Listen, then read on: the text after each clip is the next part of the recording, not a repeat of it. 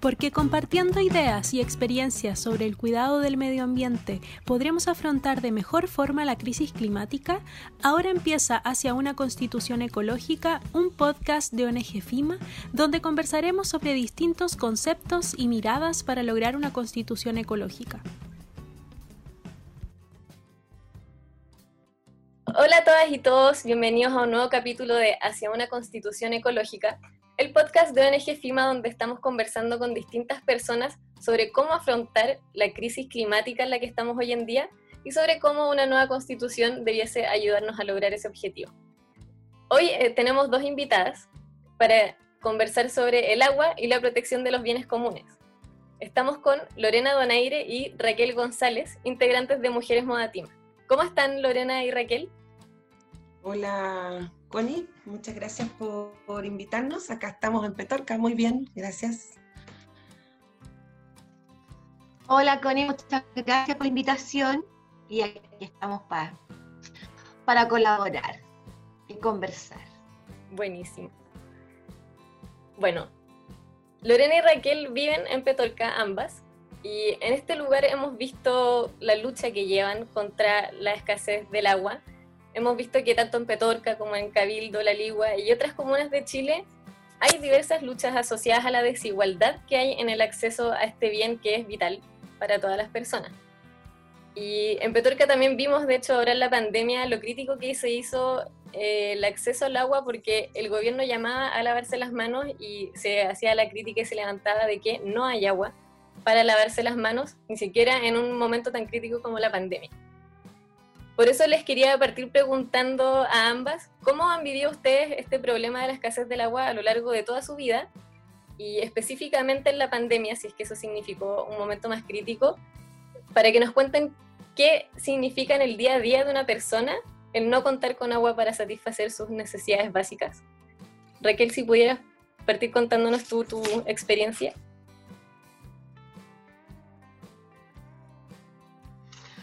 Bueno, partir primero diciendo que yo vivo en la provincia de Petorca, específicamente la Ligua, eh, y en el sector donde vivo no hay dificultades de agua hasta ahora. Si la hay, en cinco minutos al lado de la Ligua, en el sector de Valle Hermoso, la Quebrada del Pobre, donde hay una gran población y también en Valle Hermoso alto, digamos, porque en el plan tampoco todavía hay tanto problema de agua pero sí eh, en la misma escuela, partimos por ahí, yo soy profesora y tengo algunas colegas que me cuentan las dificultades que tienen las niñas, las pueres y los niños, ya en, en edad ya de 13, 16, 18 años, para poder lavarse, para poder tomar agua y, para tener una, una, vida digna en realidad. Entonces estamos aquí a cinco minutos, donde la problemática del agua es bastante grande eh, y sobre todo ahora, como bien lo dijiste, se acrecentó en pandemia, porque eh, la gente no tenía agua, estuvo, había gente que tenía una semana, estuvo una semana sin agua, otra tres días, y bueno, en la pandemia ahí mientras estaba eh, el boom, digamos, recién todos sabiendo, informándonos, tuvimos que pensar, quitarnos los miedos y salir a hacer algo por la gente porque no era posible que la tele te estuvieran dando eh, indicaciones de cómo lavarte las manos, cuánta cantidad de veces te lavas las manos, si tenemos comunidades acá vecinas y muy cercanas que no tenían agua ni para lavarse las manos, ni para sustentarse el día a día. Súper crítica la situación en realidad para los escolares también, cuando no tienes agua en tu día a día, y ese es el lugar en el que pasas todo el día. Lorena, tú si quisieras contarnos tus impresiones y cómo has vivido esto en el último tiempo y en tu vida en general. Bueno, a mí esto partió tocándome fuerte desde el año 83 más o menos, cuando fue la primera vez que nos cerraron los ríos. Y que era justo el lugar donde nosotros hacíamos todas nuestras tardes como niños de juego, toda nuestra vida, o sea, era, era, era nuestra vida ese río y ese bosque que estaba ahí albergado. Yo, mi familia específicamente por parte de mamá, y yo me lo pasaba ahí, viví prácticamente ahí todos los veranos, todas las vacaciones y, gran parte de mi vida ahí en ese lugar. y fue terrible para nosotros como niños ver que nos capturaban el río, ese espacio que era nuestro, que cerraban todo y nos decían no, porque ahora tiene dueño. Y, era raro, porque los dueños éramos nosotros. era como, ¿por qué? ¿Quién lo vendió? ¿En qué minuto? Y, bueno, eso, eso fue como el primer impacto que, me tocó. Y después, bueno, el tema con mi familia, la familia de mi mamá son todos campesinos, ellos han quedado prácticamente en la calle, no, hoy sobreviven y subsisten con lo mínimo. Eh, también son crianceros y, ellos subsisten de la agricultura familiar campesina que hoy lamentablemente ha muerto en gran parte de nuestro territorio y ha golpeado de distintas formas, yo creo, nuestras vidas. En mi caso, mis hijas son, eh, yo las, las, cambié a mis tres hijos a una escuela rural que, que contaba solamente con dos horas de agua al día. Mi hija del medio, mi Maite, que ella es como la más quemadita, digo yo, que siempre como que la más enfermiza, eh, sufrió, ponte durante todo el año pasado. Eh, eh, infecciones urinarias recurrentes por esto de tener que contener la orina y, y, no poder ir al baño, no poder asearse de forma eh, como correspondía y, todo lo demás. Entonces la verdad es que eh, uno lo vive en distintas, de distintas dimensiones. Si bien nosotros estamos radicadas en la Ligua, como decía Raquel, pero específicamente yo desde, desde lo personal, a mí me ha golpeado fuerte eh, esta escasez hídrica a toda mi familia. Eh, hace un año atrás yo volví a, lo que era la parcela de mi abuelo, por ejemplo, y, me senté a llorar junto a la periodista, a la periodista que venía de, Portugal, ella hacerle una entrevista y yo no sabía que íbamos a llegar justamente a esa parcela, que era la parcela de mi abuelo. Eh, y cuando vi lo que, que, había quedado, lo que ya no era, o sea, y recordaba tantas cosas que, que nosotros íbamos, por ejemplo, cuando era el tiempo de la producción de pepino que tenía mi abuelo, de frutas, eh, damascos, de todo, y, y, nos encarabábamos en los árboles a sacar damascos, duraznos, qué sé yo, y ver todo destruido, seco, y ver todo ahí prácticamente, no como lo dejó mi abuelo. Entonces fue como tan impactante que fue así como decir, eh, bueno, eh, no puedo echar un pie atrás en esta lucha, tengo que seguir avanzando. Y, respecto a la pandemia, justamente esa comunidad, que es la comunidad de Monte Grande, que queda un poco antes de llegar a Cabildo, fue la comunidad más afectada por la pandemia. Estaba toda la comunidad completa, entre eso toda la familia de mi mamá, estaban todos infectados con el coronavirus y estaban todos en cuarentena. Y fue muy impactante eso para mí, ver eh, morir a vecinos que habían sido vecinos de mis abuelos, de, mis tíos, de toda la vida, ¿me entendí? Eh, claro, fue, fue súper impactante y también no poder hacer nada para poder ayudarlos, ¿me entendí? O sea, fue como una impotencia además. Porque decir que esa comunidad hasta el día de hoy recibe 17 minutos de agua al día, ¿qué haces con 17 minutos de agua? O sea, y es un hilo de agua. Eh, no está recibiendo agua con camiones aljibe. Entonces, la verdad es que es, duro. Yo creo que es muy duro cuando te, golpea de cerca. Así que la verdad es que creo que el desafío que tenemos por delante como chilenos, como chilenas, y como hombres y mujeres que estamos en los territorios batallando por, por hacer subsistir la agricultura familiar campesina, eh, el oficio de los crianceros y crianceras y muchos oficios que acá nosotros perdimos eh, debido, a esta, em, debido a esta escasez hídrica tan violenta que nos azotó en este territorio. Gracias Lorena por lo que nos cuentas. No sé, es un poco espeluznante y a la vez es muy gráfico cuando tú cuentas lo de las dos horas, los 17 minutos, porque yo creo que la mayor parte de las personas que tenemos acceso al agua, cuando uno abre la llave, tú sabes que va a salir agua. Y claro, quizá personalmente yo me lo cuestiono y digo como hasta cuándo va a seguir saliendo agua, pero nunca me he puesto a pensar cómo sería mi vida con 17 minutos de agua o dos horas de agua si es que estoy enferma. Eh, gracias por compartir esos datos porque hace súper gráfico en realidad lo que es vivir día a día sin agua, que es lo más básico que tenemos todos en nuestra casa y como para la subsistencia también, como hablas tú de ya de las producciones familiares y todo. Yo Bueno, para la pandemia, que es un tema que estuvimos hablando, las mujeres de Modatima entiendo que fueron quienes lideraron eh, la entrega de agua a quienes tenían mayores dificultades de acceder al agua en las comunas donde ustedes viven, La Ligua, Petorca, etcétera. Entonces quisiera preguntarles cuál es la visión que tienen ustedes respecto del rol de las mujeres en la sociedad y en la lucha por el agua. Como si, si ustedes consideran, según su experiencia y todo, que hay un vínculo distinto, un rol distinto, una visión distinta. Me gustaría, Lorena, que ahora partieras contestando tú esa pregunta y luego Raquel. Gracias por la pregunta, Connie. Mira, em, bueno, es súper importante el rol de la mujer, es fundamental, diría yo. Lamentablemente hay, varios puntos críticos en el sistema que tenemos, hay varios puntos críticos también en el, código de aguas mismo, porque si tú ves, por ejemplo, los dueños de las tierras siempre son hombres. Las mujeres siempre estamos relegadas a la economía de cuidados, ¿me entiendes? Donde estamos cuidando siempre a ¿me entiendes? Pero en su mayoría son campesinas las que sostienen esta agricultura familiar campesina también. Las mujeres en este territorio principalmente están encargadas de aquello y sobre todo de dotar de agua a sus comunidades y a sus familias. Entonces también de poder em, redistribuir esa, esa, poca cantidad de agua. Hay comunidades que hoy, como decía Raquel, en la, en la Quebrada Pobre, por ejemplo, esa comunidad recibe 15 litros de agua cada dos días. En plena pandemia estaban recibiendo eso también y reciben 20 litros de agua en otras comunidades.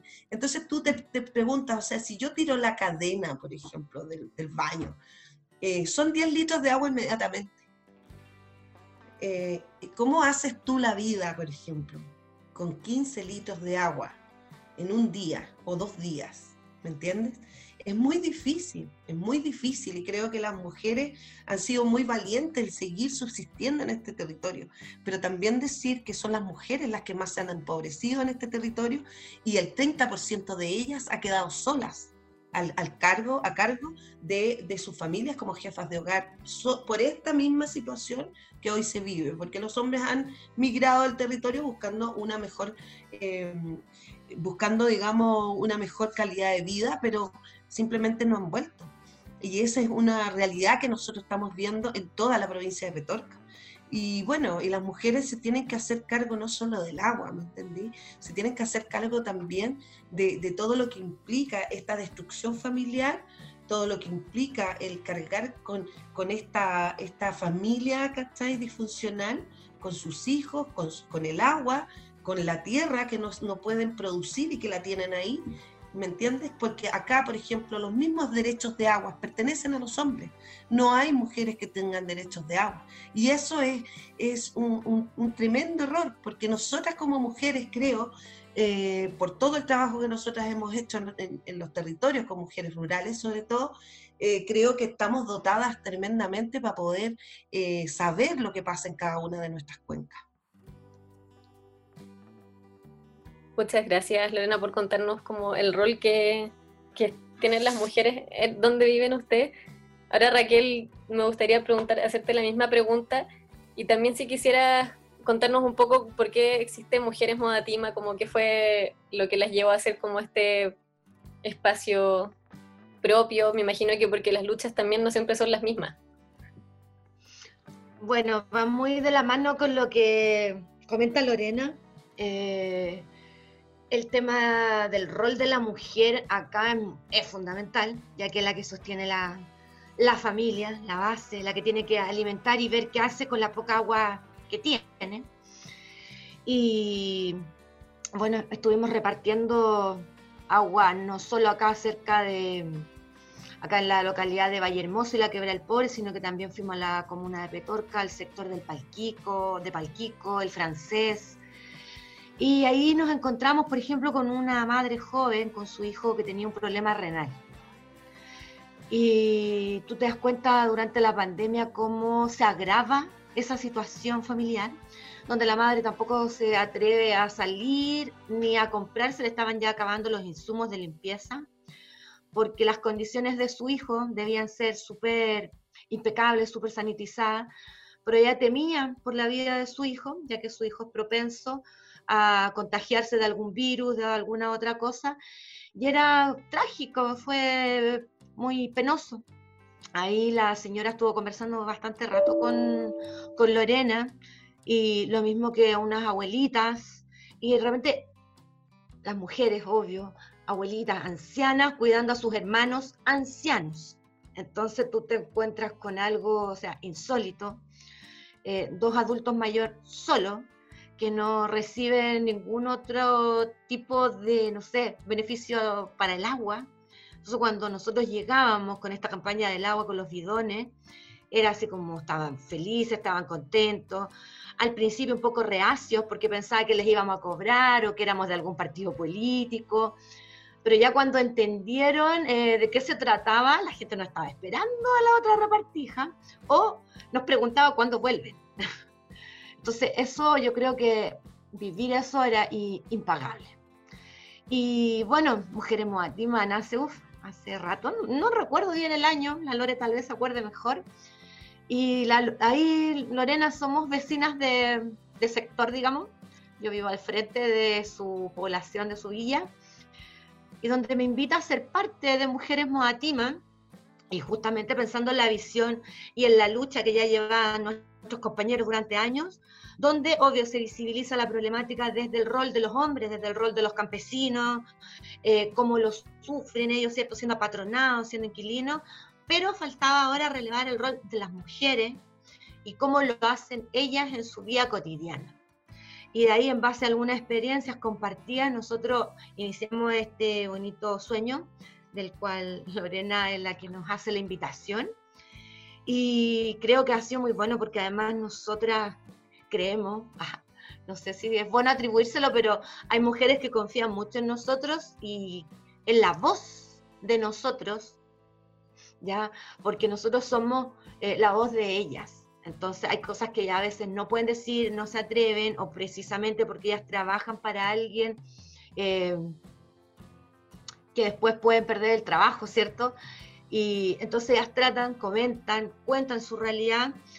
Casos, por ejemplo, de familias donde parten bañando al niño menor hasta que se baña el padre con la misma agua y después esa misma agua sirve para el baño o sirve para las plantas. Entonces, en realidad la situación es muy compleja, muy difícil. Y lo mismo el año pasado, eh, al sector de los que nombraba la de Lore, Cabildo del Interior, La Vega, eh, se torna difícil y tienes que hacer redes de apoyo. Y ahí seguimos gestionando. Buenísimo, qué, qué lindo lo que contabas como de ser la voz de otras mujeres y todo, y de las redes de apoyo, súper necesarias en verdad para momentos críticos. De hecho, en estos momentos críticos que hemos vivido los últimos años, yo creo que se ha visto la solidaridad y las redes que se generaron, eh, por ejemplo, asambleas territoriales, ustedes ya llevan un trabajo de hace muchísimos años. Y la pregunta que les quiero hacer ahora tiene que ver con esas redes de apoyo, porque yo al menos que vivo en Santiago veo como la provincia de Petorca, como las distintas comunas, parecieran tener una especie de hermandad porque al final el problema es tan transversal que pareciera que todos se ayudan entre todos, como algunos viven en la ligua y reparten agua igual en otros lados, etc. Entonces les quería preguntar, ¿cómo es el tejido social que se ha generado entre los vecinos o quizás de otras comunas a raíz de esta problemática del agua, como para entre todos ayudarse a sobrellevar esta situación tan compleja. Lorena, si quisieras partir contándonos tú nuevamente. Sí, gracias. Eh, sí, mira, la verdad es que eh, es verdad, o sea, habemos muchas organizaciones que, estamos eh, preocupadas por la recuperación del agua y normalmente estamos haciendo, por ejemplo, nosotros teníamos una mesa de agua que tuvimos una mesa de agua regional por dos años donde nosotros hacíamos todo este ejercicio de pasar por todas las comunidades eh, y todas las comunas que tuvieran problemáticas fuertes de agua, donde también dábamos apoyo técnico a, los compañeros y compañeras que estaban movilizados por la temática. en la provincia de Petorca hay mucha unidad con la Unión Comunal de APR, por ejemplo, o con algunas APR que están externas, ¿me entiendes? Pero eh, siempre con las juntas de vecinos, con los crianceros. por ejemplo, el año pasado tuvimos algo muy bonito, lo que iba a decir Raquel, en La Vega. Nosotros partimos a La Vega con eh, más de mil motos que vinieron desde Santiago ya los motoqueros se movilizaron por la provincia de Petorca para poder llevar alimento a los crianceros y para poder llevar agua en este momento tan crítico que estábamos viviendo, porque recuerda que el año pasado fue un año totalmente seco. Entonces, claramente el tejido social que, que, se ha construido acá, y si bien en las relaciones es muy difícil de vez en cuando, pasa esto también, Em, que han ingresado también partidos políticos que de repente quieren como cooptarnos la lucha, pero ahí nos hemos mantenido súper unidos, súper unidos y, es súper eh, divertido también porque eh, estamos como, es como tan transversal como tú dices que, los pensamientos políticos en definitiva quedan fuera y hay mucha gente que incluso de derecha que, se sienta a estas mesas de trabajo y que quiere hacer algo por, por cambiar esto, ¿me entiendes? Siendo que sabemos que el empresario participa, o sea, principalmente son, como dice nuestro compañero Rodrigo muy bien, con picos políticos y empresarios que se han radicado en la provincia de Petorca, ¿me entendí? Y que son justamente de izquierda y derecha. Entonces, claro, o sea que creo que el tema del agua ha sido muy transversal y ha logrado también unificar. Por ejemplo, nosotros tuvimos una experiencia muy linda con las artesanas de Petorca, eh, de unificar nuestras luchas, de, sentarnos a conversar y de, decir qué podemos hacer ahora. Y es como lo que estamos viviendo y también ponte tú eh, nuestros proyectos mismos como mujeres moatimas. Siempre es en construcción del tejido desde las mujeres, porque hay una opresión muy grande a las mujeres en este territorio, porque muchas de ellas eran temporeras, porque muchas de ellas trabajan en todas estas grandes agrícolas y lógicamente tienen el miedo, ¿me entendéis? Porque acá no te pueden ver movilizada. Aquí hay mucha represión, hay persecución política, hay amenazas de muerte, casi todas las compañeras de mujeres modatima hemos pasado por situaciones graves de amenaza, de, violencia, y, claro, otras mujeres se sienten muy asustadas, pero nosotras tenemos este respaldo de ellas para poder, como decía Raquel, ser la voz de ellas y, y llevar estas denuncias, ¿me entiendes? Y lo que mismo que te decía de, esta, este recogido que hacemos nosotros en los territorios, en el territorio de la provincia de Petorca, en que nos vamos y recorremos y escuchamos las problemáticas, las registramos y tratamos de llevar soluciones, eh, las que estén a nuestro alcance, obviamente. Y quisiéramos hacer mucho más, pero también sabemos que, este sistema nos, nos, lo impide y que, que el cambio de constitución tiene que ir sí o sí. ¿Me entiendes? Y ahí ese es el proceso que se nos viene a nosotros. Y por eso estamos movilizadas también y unidas ahora. Y el tejido social se ha fortalecido en base a eso. Buenísimo, impresionante todo lo logrado, porque también en realidad son un grupo consolidado y muy reconocido. Raquel, tú, si pudieras agregarnos algo desde tu visión a esta pregunta sobre el tejido social que ha generado esta problemática. Bueno, acá, bueno, como decía, logré reforzar un poco que el tejido social, aparte de la provincia, es un tejido bastante grande, con las relaciones que tiene Moatima y Mujeres Moatima con nuestras vecinas, compañeras, por ejemplo, las mujeres son el sacrificio del Maipo, con No Más AFP, que también eh, fueron un pilar fundamental cuando nosotros salimos a hacer la campaña del agua, ya porque partimos tímidamente recolectando fondos con nuestras amistades y cuando ya empiezan a ver y a comentar, esto creció gigante y afortunadamente tuvimos esa posibilidad de llegar con mucha agüita y durante dos meses yo creo prácticamente estuvimos saliendo.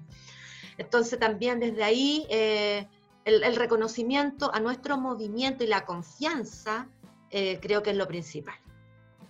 También acá en la provincia misma, como hablaba Lore, eh, de la mesa del agua que se hizo, mesa regional del agua, eh, también hay que relevar, por ejemplo, el, rol de la municipalidad de Petorca, donde está Carolina Vilches, que es parte de Modatima, y ella es la encargada de la única oficina hídrica de todo el país, yo creo, Entonces, también, ¿y por qué nace en, en, Petorca? Obviamente a raíz de lo mismo. Entonces, esos enlaces, esas relaciones son buenísimas porque ella también nos acompaña, nos lleva, ella conoce muy de cerca la realidad eh, de lo que ocurre acá, por lo tanto, eh, qué mejor que ella, ¿cierto? Que nos comparta y nos diga, mira, acá es donde más necesita, porque la gente, obvio que necesita agua en muchísimos lugares de la provincia, pero los que se sentían más afectados. Por otra parte, eh, como mujer moatisma, no sé si Lorena ya lo habló, nosotros creamos Las Vivas del Agua, que fue un nombre que, que ella le dio. Yo soy la directora de Las Vivas del Agua y también buscamos otra forma de visibilizar esta lucha, esta problemática a través del teatro. Hay gente que no siempre le gusta, ¿cierto?, la manifestación, así como dura. Entonces decíamos, ¿qué otra forma sensibilizamos y que la gente logre entender que esto es violento, pero de una manera diferente? Y nos reunimos diferentes mujeres de diferentes profesiones y oficios. Entonces, eh, y es muy bonito, desde tenemos profesoras, niñas pequeñas, está la hija Lorena, una de las hijas, la otra también está, pero ella es como, como Dean, reemplaza. Y bueno, tenemos mujeres que son eh, agricultoras. Y esto también se dio muy bonito tomando como base la privatización de las aguas y eso nos hace también que nos inviten a artificios. Nosotros vamos, fuimos a acompañar, por ejemplo, Artificio Pedegua, nos invitó un grupo de chicos, luego de vernos ahí mismo en Artificio, acompañando a Rodrigo, a Lore, en una de las mesas regionales del agua, haciendo nuestra presentación. Y la gente quiere que tú vayas y que tú compartas con ellos y, y comentar temas, cómo ellos lo están viviendo, cómo ellas lo viven. Creo que eso también es importante, no perder esos lazos que habitualmente son autofinanciados. Nosotros vemos cómo nos movilizamos, nosotros vemos cómo llegamos. Y eso también es bonito y se agradece porque la gente te atiende con cariño, te recibe muy bien. Así es que yo creo que eso es, es como fundamental. Eh, los lazos que uno genera con las, personas y no solo acá en la provincia, sino que a nivel macro, digamos. Muchas gracias. Yo me quedo con una última cosita que nombraste, que me parece muy importante porque también creo que la has reiterado como la importancia de hablar estos temas porque claro, hay a veces mujeres que no lo hacen por miedo, otras porque quizá no tienen con quién hablarlo y, y, son problemas que quejan como en lo más profundo al día a día de mucha gente, entonces me parece muy lindo también esta como red de apoyo que se hace como ya más de, del, aguantar todos juntos, del, del quererse como en esta situación tan adversa. Yo justo quería ahora también preguntarte por la obra de teatro, porque de hecho nos llamó mucho la atención y por eso quisimos invitarlas a hablar del agua, porque se puede eh, hablar de esta problemática desde distintas aristas y no solamente como desde lo legal y los derechos de aprovechamiento, etcétera. Y bueno, para quienes no han visto esta obra, pueden buscarla porque está en internet. Es muy linda. Yo hacen como una representación de la siembra y luego una crítica al despojo que había de las aguas. Y es muy curioso porque también hacen una crítica como a, la parte legal y a la constitución que me pareció muy divertido ver ahí como gritando las leyes y los artículos que regulan el agua. Pero no me quería quedar en, en, eso, eso era solo para explicarlo, sino que en el concepto de viudas del agua. ¿Por qué le pusieron así? Porque el concepto de viudas, a pesar de estar asociada a la muerte, significa y hace referencia a la vida en realidad. Entonces, les quería preguntar por ese nombre. ¿Qué, ¿Qué, fue lo que quisieron entregar o en realidad el mensaje era otro y el Viudas tuvo que ver, les pusieron ese nombre por otra razón? Bueno, yo creo que esa parte la puede explicar Lorena primero. Sí, te, la voy a contestar. La verdad que, bueno, nosotras primero, como yo te decía, había mucha violencia eh, hacia las mujeres modatismas y muchas mujeres que decidieron en realidad hacer un paso al costado porque tenían sus familias, porque tenían que protegerla y de repente nos vimos como en esto, ¿qué hacemos? Eh, tenemos que hacer algo amable, algo distinto, ¿me entendís? Como decía Raquel, algo que llegue también, algo que conecte, y qué mejor que usar el arte. Entonces a mí, en, esas tantas locuras que se me pueden ocurrir, eh, eh, se me ocurrió esto de generar una, dentro de, la, de las mujeres modatima, las viudas del agua. Y las viudas del agua como concepto nace por las mujeres que cuando llegan los terratenientes al territorio de la provincia de Torca, comenzaron a hacerse estos grandes pozos y, esta, y a profundizarlos cada vez más. Y muchas mujeres quedaron viudas. Entonces quedaron muchas mujeres con esas historias no contadas, ¿me entiendes? Que, que nosotras las escuchamos en algún minuto y que nadie se hizo cargo, que nadie, que no hubo un Estado que, que, se hiciera cargo de sus hijos y de ella, por ejemplo, que aparte de ser la viuda de su, de su marido que había muerto en este contexto, buscando agua para, para el, el, latifundio, ¿me entendí? Eh, también ella carecía de la, del agua como viuda, ¿me entendí? Como una viuda que en definitiva queda sin agua, que resiste y permanece, ¿cachai? Y, eso lo conversamos con Raquel y Raquel aceptó el tremendo desafío y en eso ha sido una gran apuesta de que ella haya sido la directora de las viudas del agua, porque la verdad es que la construcción era tal cual como yo me lo imaginaba, ¿me cachai? Así que fue como, y en eso ojalá Raquel pueda profundizar un poco más. Bueno, mira, como dice Lore, tomamos este desafío y comenzamos a reunir personas. Eh, transitaron varias personas por esta obra antes de iniciarse, hasta que logramos consolidar un equipo de trabajo que finalmente se quedó, porque claro, solo mujeres, y tal como decíamos, las mujeres trabajamos doblemente o triplemente si tenemos hijos, entonces es difícil en, en realidad mantenerse. Tuvimos un año más o menos entre esa divagación y luego la construcción, donde eh, los textos, como decía, efectivamente son del libro La privatización de las aguas, porque también hay que dar a conocer, hay que dar contenido en la obra. Si bien en una forma de visibilizar, en un, Las Viudas es un recorrido de la alegría que había antes acá en la provincia, eh, hasta llegar a la época actual. Como bien lo dijo hace un rato Lore, la provincia era muy verde, era muy fértil, muy hermosa. Eh, nosotros incluso acá nos bañamos en el río Ligua y en el puente donde uno ve solamente piedras y así sucesivamente por todo el lecho del río Ligua y Petorca. Y empezamos a construir y pensando justamente en, los relatos que habíamos recopilado, en las historias. Entonces, en el campo, eh, en lo felices que era la gente, eh, riéndose, compartiendo los ríos hasta que llegan estas grandes empresas que nos despojan del agua, que nos violentan, nos rompen los identitarios culturales. Eh, mis hijos alcanzaron a bañarse en el agua, uno tiene 27 y la chica tiene 25, así que más de 20 años yo creo, que están bien chiquititos las fotos que les tengo.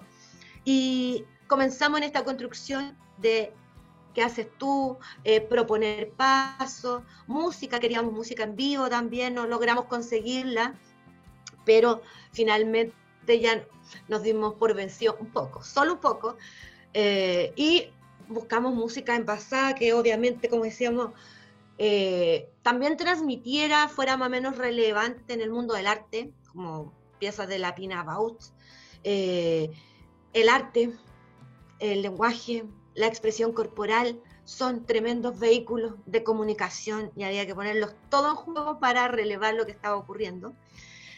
Y empezamos a jugar con eso y nos resultó la obra maravillosa. Tanto así que unos vecinos de Cabildo eh, nos regalaron una cueca de la obra, también la incorporamos, entonces la generosidad de la gente por visibilizar. Entonces ellos nos dicen que son dueños, nosotros sí decimos que es generosamente, a nosotras nos regalaron esa cueca que la toca una colega mía, que es Gabriela, y cuando puede la acompaña Jimena, eh, con la guitarra y el canto, y obvio que complementan eh, maravillosamente esta obra. Entonces que va mostrando poco a poco cómo como te decía, este recorrido desde la alegría hasta visibilizar todo el despojo que acontece ahora.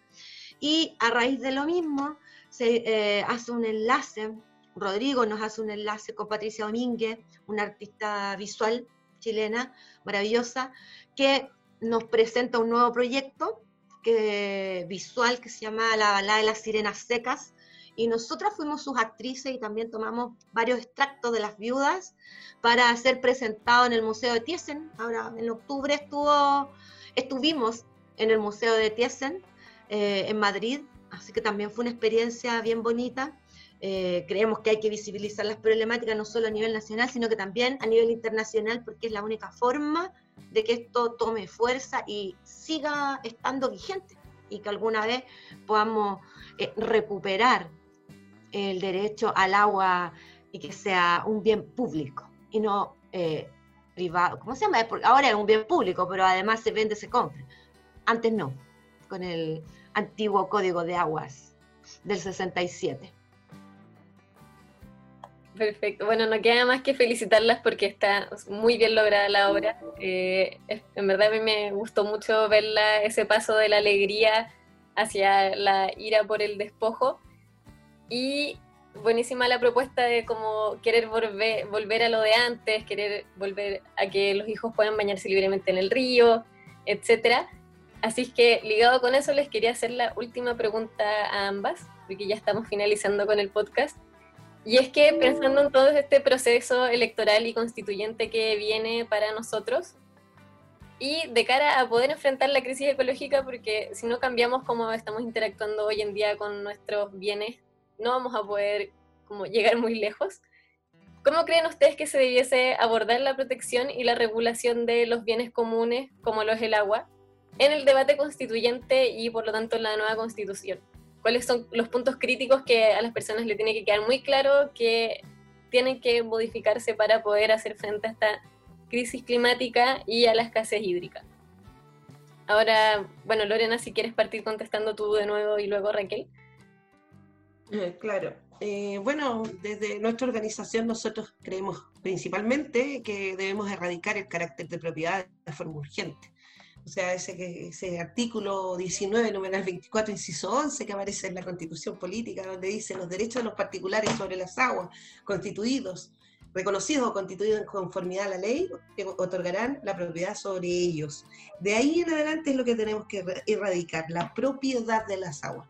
Segundo, eh, para nosotros es importante que terminemos con el mercado de las aguas, porque si tú analizas, o sea, este ir y venir de, los camiones aljibes, por ejemplo, en los territorios que ya se ha hecho parte del paisaje, o sea, ese paisaje verde, nosotros los cambiamos por camiones que transitan todos los días por las, por las calles y por, por las avenidas de la provincia de Petorca para, eh, en definitiva, dotar de agua a las comunidades y agua que, por decirlo, por lo demás, no es agua 100% eh, potable, ¿no?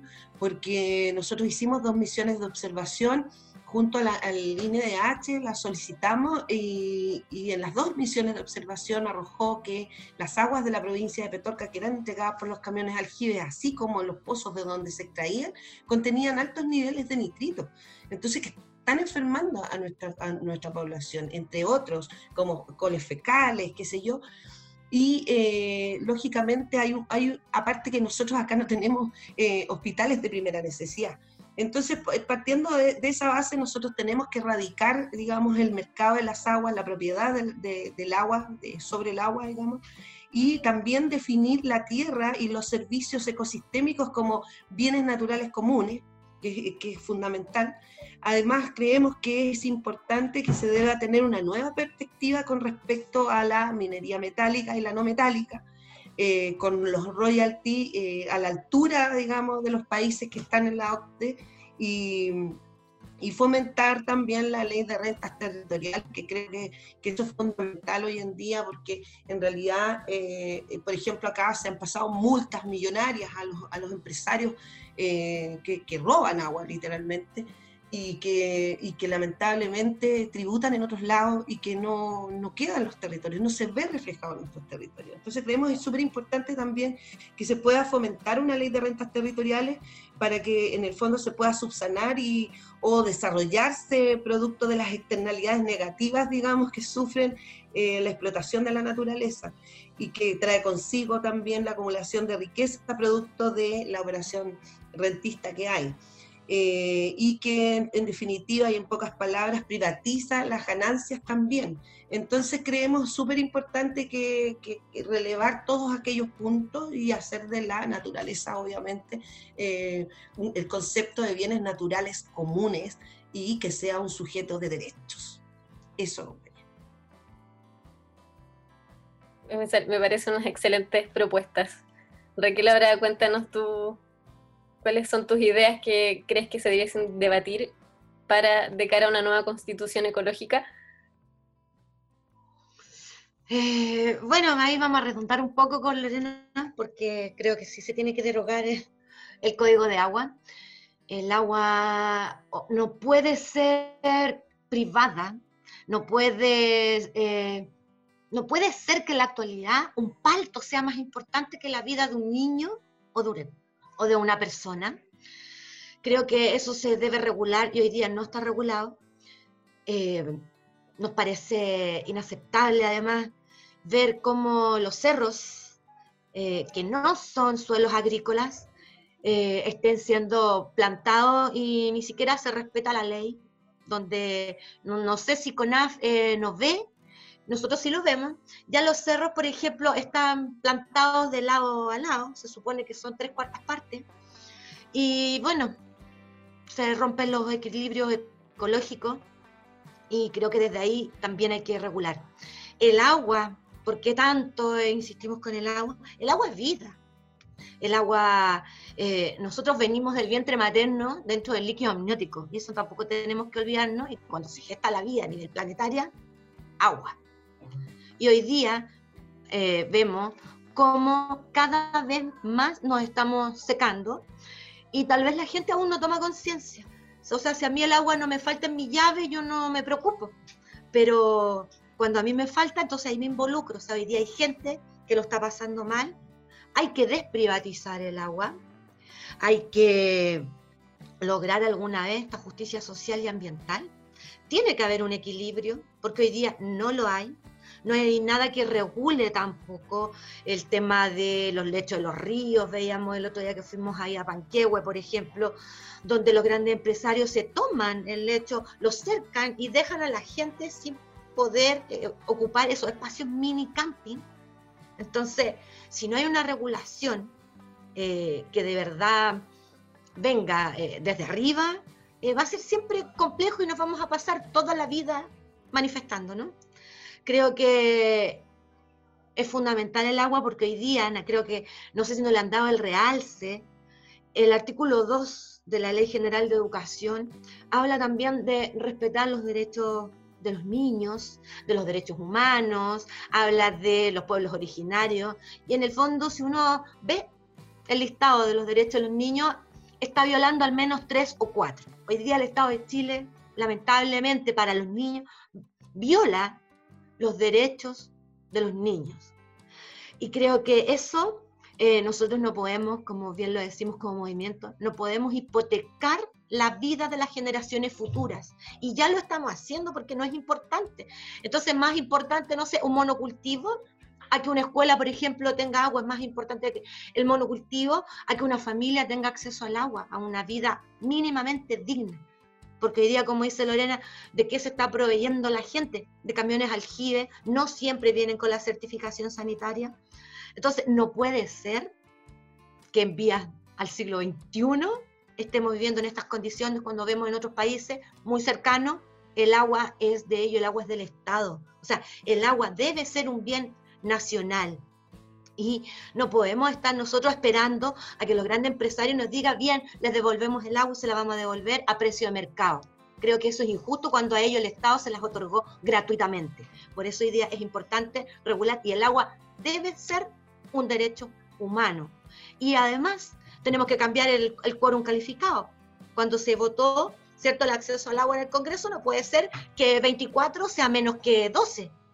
Entonces, ahora hace poco se votó, no, recuerdo la última ley que se vota y también es la misma cifra. Entonces, por favor, ¿de qué estamos hablando? Si nosotros vemos que las cifras se duplican y sin embargo la voz no está. ¿Por qué? Por el famoso quórum calificado. Si no lo cambiamos también, hoy día es cuando a nivel de constitución debemos cambiar porque la gente pide y el Estado tal vez en esos momentos nos representan ciertos personeros parlamentarios donde están de acuerdo, pero aunque se junta una gran cantidad, que son dos tercios, y sin embargo esos dos tercios no valen, de acuerdo a la ley que tenemos, esa ley hay que cambiarla hoy día y hay que salir a votar y proponer estos cambios constitucionales que son muy relevantes para nuestra sociedad y para mejorar las condiciones de vida. ¿Sí? ¿Puedo, puedo hacerte una, una, una, acotación más respecto a eso? Yo creo que, que, es fundamental, por ejemplo, el cambio de constitución, pero también va a ser fundamental una nueva ley de agua.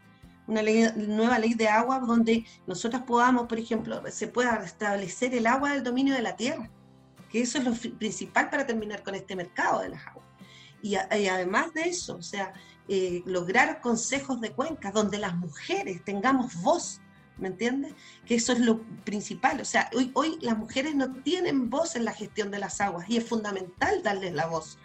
Eh, ¿Me entiendes? Porque no hay, por ejemplo, esto de, de, de los derechos de agua son eh, siempre de hombres. Los consejos, las juntas de vigilancia son hombres. Los consejos de, de, estos, de, los comités de, de, regantes son hombres. Entonces creo que tenemos que relevar el rol de las mujeres. Si somos, en definitiva, somos las mujeres las que entregamos a nuestras comunidades, dotamos de agua a las comunidades y en el fondo hacemos, eh, repartimos, digamos, de mejor forma esta, esta este bien eh, tan importante para el ser humano. Entonces creo que, que, lo importante va a ser cambiar la constitución, pero también tener una nueva ley de agua, donde la mujer tenga un rol importantísimo en ello. Eso. Bueno, muchas gracias a ambas. Es muy inspirador escucharlas, primero para que todos tomemos conciencia de este tema que afecta el día a día de todas las personas y algo como que es irreversible mientras no tomemos acciones concretas para que la situación vuelva, para que vuelvan a tener agua todas las personas.